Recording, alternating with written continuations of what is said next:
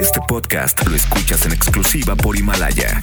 Himalaya.com. El podcast de Bank Bank. Creo que todos en algún momento de la vida hemos atravesado alguna crisis, ya sea existencial o verdadera, pero ambas duelen.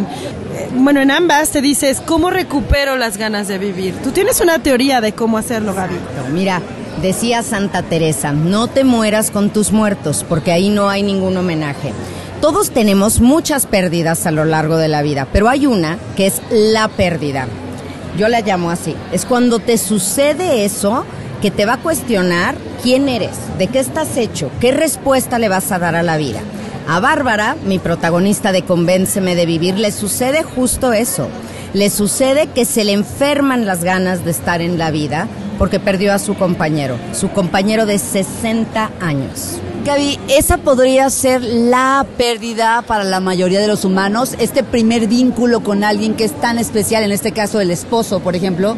Yo lo hablo, lo pienso como en primer vínculo, esposo, padres, esas son las grandes pérdidas. Mira, para depende, cada persona es un traje hecho a la medida. Entonces, depende porque para algunos su trabajo significa todo en su vida. Acuérdate que ha habido productores de televisión que cuando pierden una exclusividad o algo hasta deciden quitarse la vida. Porque estás muy identificado con tu trabajo, eres de lo que trabajas. Te quitan ese trabajo y ya no sabes quién eres. Un hijo, un desarraigo de un país, de una patria, es una pérdida muy dura también. Bueno, yo creo que para cada quien, dependiendo lo que eres y lo que valoras más, eso es lo que es la pérdida. Pero esa es también la oportunidad de demostrarle a la vida de qué estás hecho y cuánto has amado. Pérdida u oportunidad.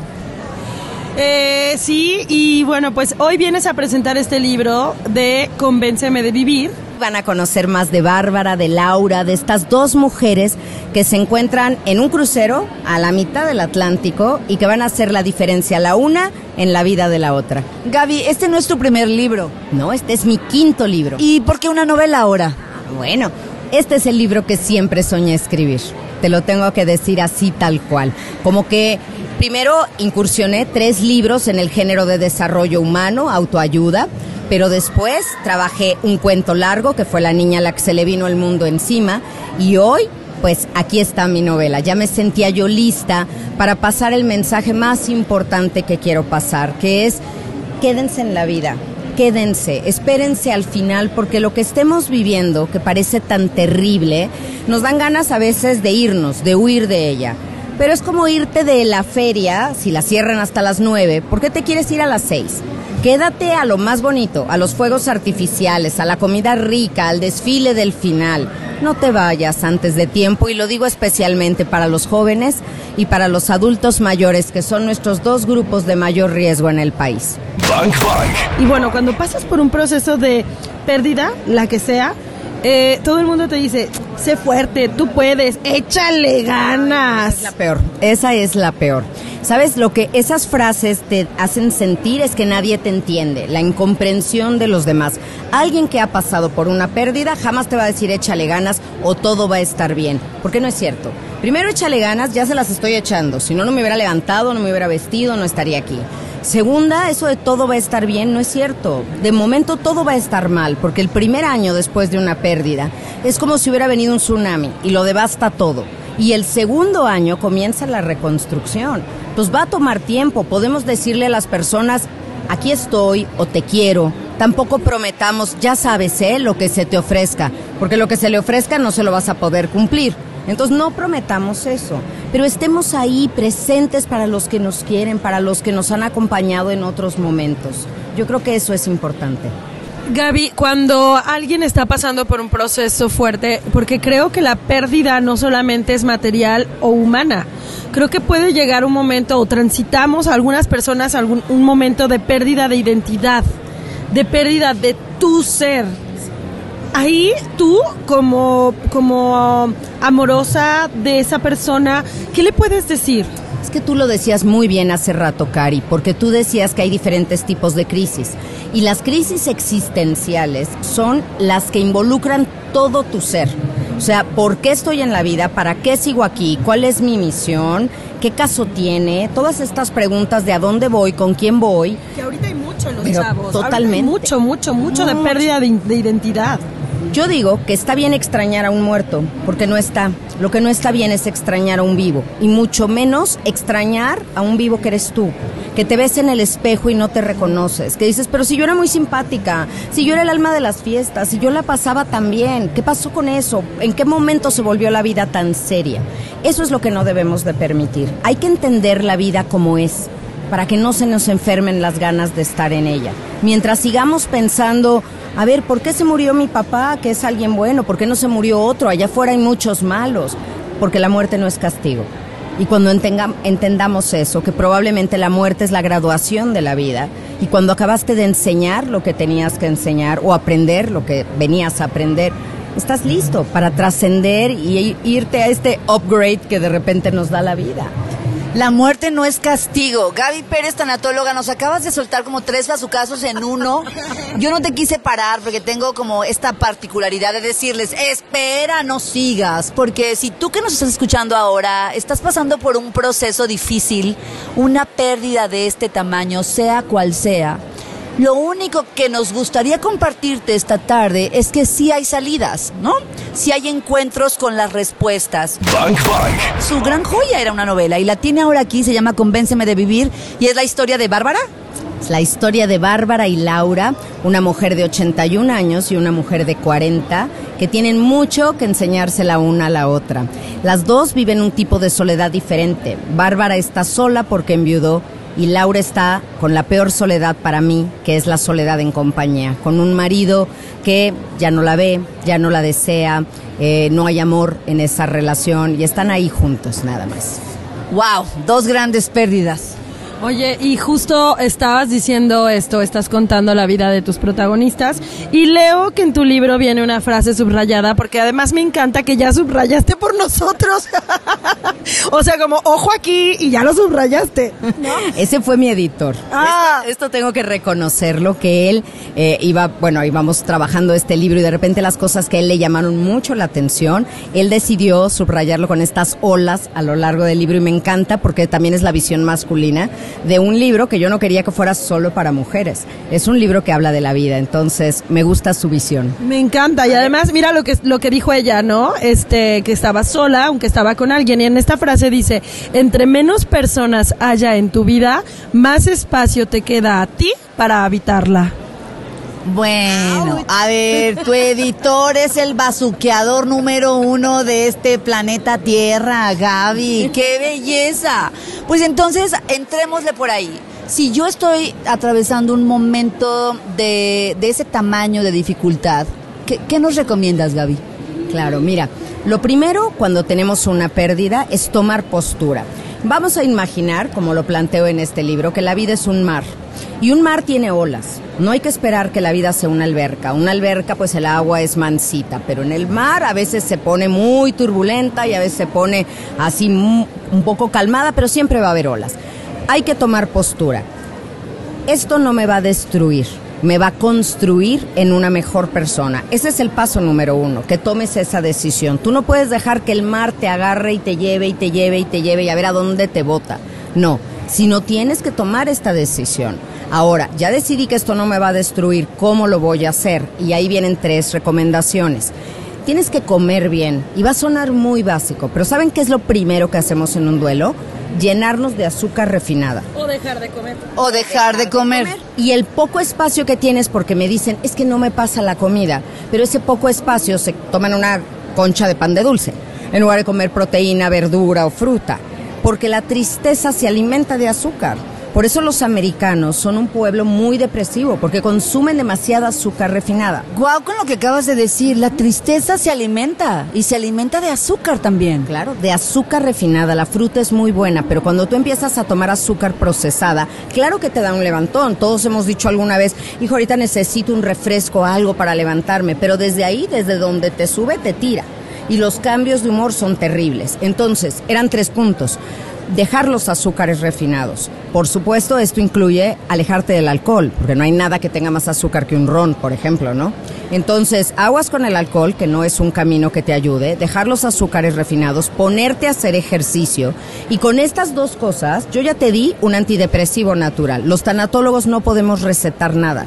Entonces, te subo tu nivel de actividad física y te bajo el para que generes, para que generemos neurotransmisores a favor. O sea, somos nuestra una farmacia interna. Totalmente. En tu laboratorio, en esa alquimia que podemos manejar, ya tienes la serotonina y la dopamina que necesitas. Qué, be- belleza, qué belleza esto de Gaby. Primero, esto no te va a matar, ¿no? Ahí está, como frase que, que va a regir de, pues, tu día a día. Esto no me mata. Segundo, le bajo al azúcar. Ter- tercero, le subo al ejercicio. Y eh, Hay una más. Hay una más. Hay una más, que es dormir bien, Cari. Dormir bien. Creo que actualmente no le damos la importancia al sueño que debería de tener. El que no duerme bien no piensa claro. Y no podemos así jactarnos de, no, yo con dos o tres horas que duerma ya estoy bien. No es cierto, tus órganos se tienen que regenerar durante el sueño y la noche. Y las horas de sueño nocturno son mucho más reparadoras que las de madrugada. Entonces, si tú empiezas a mal dormir, empiezas a mal pensar y eso te lleva a mal viajarte en un duelo siempre. Eso te, eso, eso te iba a decir, Gaby, si yo te estoy escuchando y yo no estoy durmiendo, y entonces te digo, Gaby, yo intento dormir y seguir tus consejos, pero no puedo dormir. Mira, aquí hay que ser adultos. Aquí hay que ser adultos y fíjate las respuestas que damos ante un duelo. ¿Qué decíamos cuando éramos niños y jugábamos un juego y nos iban ganando? No se vale, no es justo, me hicieron trampa. ¿no? Ya no juego.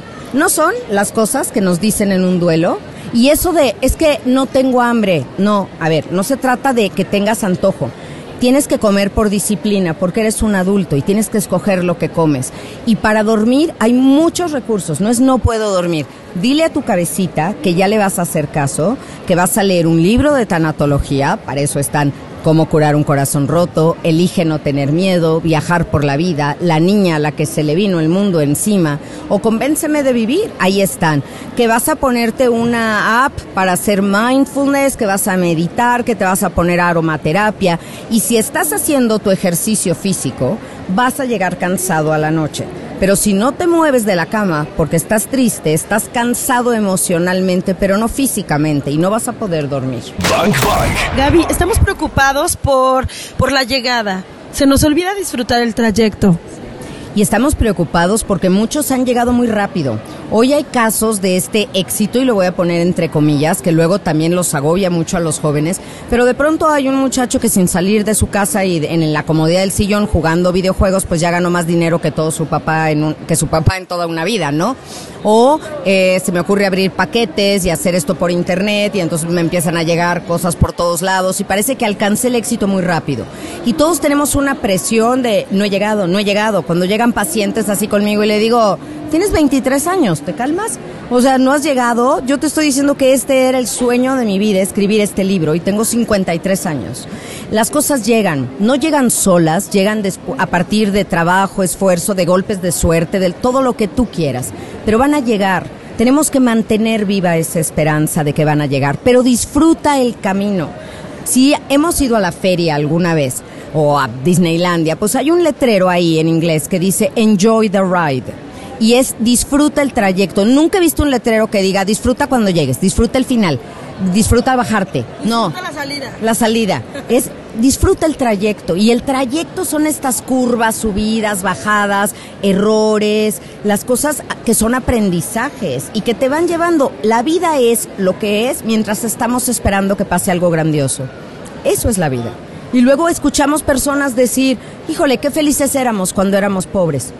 Y resulta que cuando eras pobre, no lo disfrutabas, porque estabas sufriendo porque tenías la vista puesta en un lugar que no era el aquí y el ahora. Cuando ves fotografías y pones eh, cuando era feliz y no sabía. ¡Qué fuerte! ¡Qué fuerte! Y sabes qué, como tanatóloga te lo digo, es durísimo, durísimo que las personas, lo voy a decir con todo respeto, pero las personas que han perdido un hijo, por ejemplo, ese hijo se vuelve su foto de perfil de WhatsApp. Ese hijo es la foto más grande que tienen en la sala de su casa y los otros hijos vivos son una fotografía tamaño infantil por ahí chiquita. Y cuando les pregunto, ¿Por qué en lugar de tener tu foto tienes la foto de él, Gaby, porque se murió? ¿Y qué tienen que hacer tus otros hijos para poder acceder algún día a hacer tu foto? Porque me lo han dicho, me lo han dicho pacientes, niños. Gaby, ¿qué tengo que hacer? ¿Enfermarme para que me hagan caso? Y no juzgo a los papás. No, por no, no. Dios, no. Pero hay Guau. que darnos cuenta de esto. Wow, qué mega bazucazo nos acabas de regalar. Bang Bang. Claro, mira, estás llegando al meollo de Convénceme de Vivir, que sin ser un libro de filosofía, nos habla mucho de este sentido de vida. Acuérdense, antes de que se me olvide, que también, además de que lo encuentran en todas las librerías y tiendas, cafetería, también está ya en formato electrónico, en iBook, en Kindle, en Google Play, y el audiolibro con mi voz, porque por alguna extraña razón que mis hijos no comprenden, dicen que mi voz les da paz, entonces ahí está en Storytel, a mis hijos no, eh, pero ahí está en Storytel, narrado por mí, convénceme de vivir. Y mira, lo que decías ahorita es fundamental. No deposites el sentido de tu vida en alguien más, ni en lo que haces, ni en donde vives, ni en lo que tienes, ni en a quienes amas. Porque es como irte de viaje, pero tu pasaporte y tu dinero lo trae otra persona. Si esa persona se desvía en el camino, decide dejarte, encuentra una persona más atractiva o simplemente cumple su destino y se muere, ¿cómo vas a seguir tu viaje si no traes ni tu pasaporte ni tu dinero? Así que cada uno tiene que hacerse cargo de su vida. ¿En dónde ponemos el sentido de nuestra vida? En la vida misma, en el amor. Una vida sin amor probablemente no tenga sentido, pero no, el amor no debe de estar personificado en una pareja o un hijo. Es el amor en general y sobre todo el amor que te tienes a ti mismo. Entonces, cuando sientas que te estás despegando de la vida, voltea a ver la naturaleza. La naturaleza se va a encargar, como las sirenas lo hicieron así con Ulises en aquel viaje, de cantarte y cantarte para ven, te vengo a seducir. Eso nos pasa cuando estamos con los animales, cuando estamos en contacto con niños, cuando vemos la maravilla del mundo. El mar, te quedas viendo el mar y toma dimensión tus problemas. De repente dices, todo lo que me pasa es por ahora. Va a pasar. Si le agregamos esas dos palabritas, por ahora, ya nada suena a desesperanza. Es que no tengo dinero, por ahora. Ay, es que no tengo pareja, por ahora. Eso es bellísimo. Imagínate, Karina. Es que no tengo eso por ahora. Estás, en- estás decretando que, ok, no es hoy, pero eso no significa que no va a ser nunca.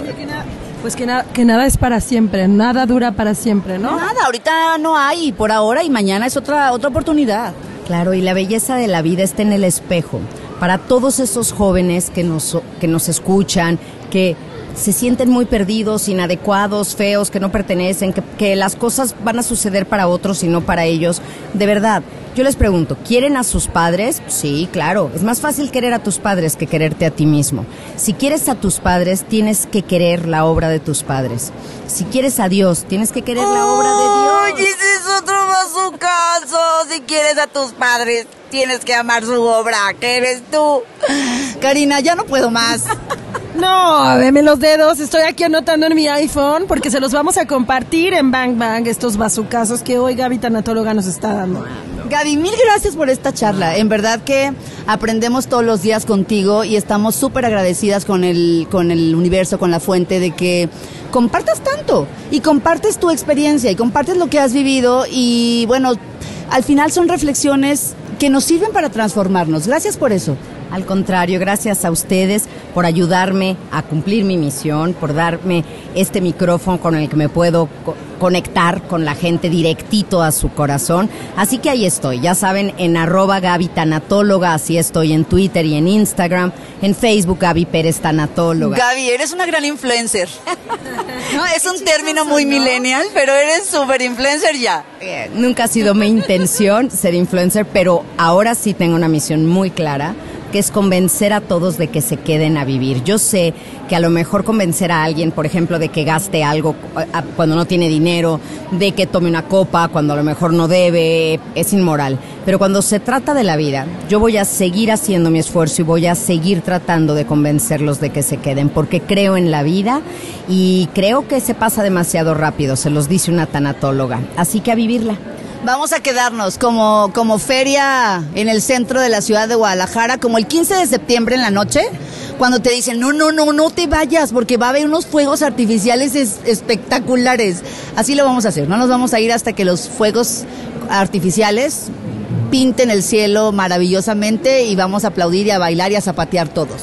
Y bueno, eh, Gaby Pérez, tanatóloga, en la descripción o en la sinopsis del libro en la parte de atrás, termina y termina justo así. Ella comparte un profundo mensaje a quienes piensan que lo han perdido todo, incluso su ser. Gracias, Gaby. Al contrario, vamos a hacer juntos que cada minuto de nuestra vida tenga 60 segundos de luz. Para oscuridad ya tendremos cuando partamos, pero mientras estemos aquí, que esté llena de luz. Gracias, Exa. El podcast de Bank Bank. Claudia Franco y Karina Torres están en vivo. De lunes a viernes de 1 a 4 de la tarde por Exa FM. En Guadalajara, 101.1. Arroba Exa GDL y arroba Bank Bank FM.